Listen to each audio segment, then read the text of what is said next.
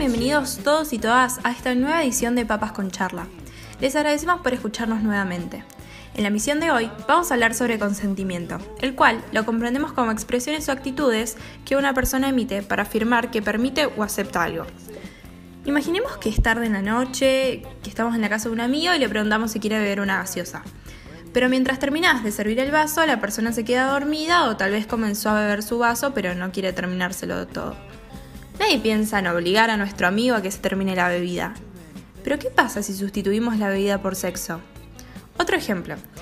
Imaginemos que escuchamos una canción con un amigo. Le informamos que nos encanta escuchar esa canción. Pero por la noche, mientras dormimos, irrumpe en nuestra habitación con la canción al volumen al máximo y al preguntar qué cree que está haciendo, se excusa diciendo algo como, pero antes dijiste que la canción te gustaba. Pensé que te gustaría escucharla siempre y en cualquier momento. El consentimiento es algo que impacta de forma directa y que han traído a la mesa de discusión muchos adolescentes. Además, todos conocemos las historias de besos robados en salidas, las manos rebaladizas donde no se lo permitieron e insinuaciones incómodas. Presiones que te llevan a seguir adelante. Todo eso es lo opuesto a consentimiento. Consentimiento significa estar activamente de acuerdo con realizar actividades, en este caso de índole sexual con otra persona. Y cuando hablamos de sexualidad, no nos limitamos únicamente a la penetración. Cualquier actividad sexual sin ese consentimiento es violación o agresión sexual.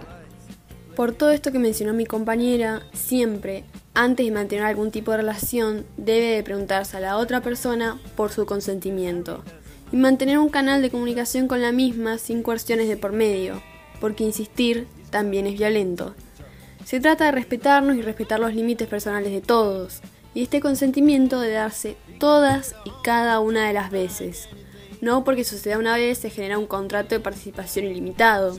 Este consentimiento debe ser dado libremente, sin presiones ni manipulaciones, como dijimos anteriormente, y estando en pleno estado de conciencia, no bajo la influencia de drogas o alcohol.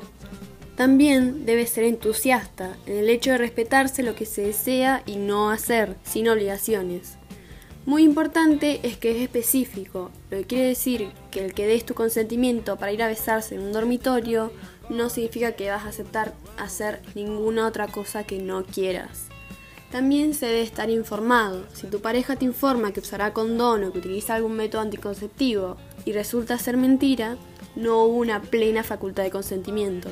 También es reversible, lo que quiere decir que haber llegado a cierto punto no te compromete a tener que seguir con lo que no se desea.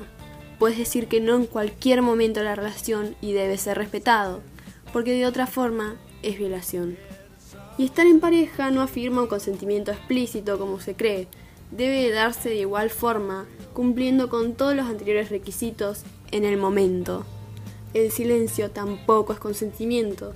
Este consentimiento, al ser explícito, se da de forma verbal y directa, bueno, ya introducidos brevemente, los quisimos hacer parte una vez más para conocer sus opiniones y experiencias sobre el consentimiento como tal.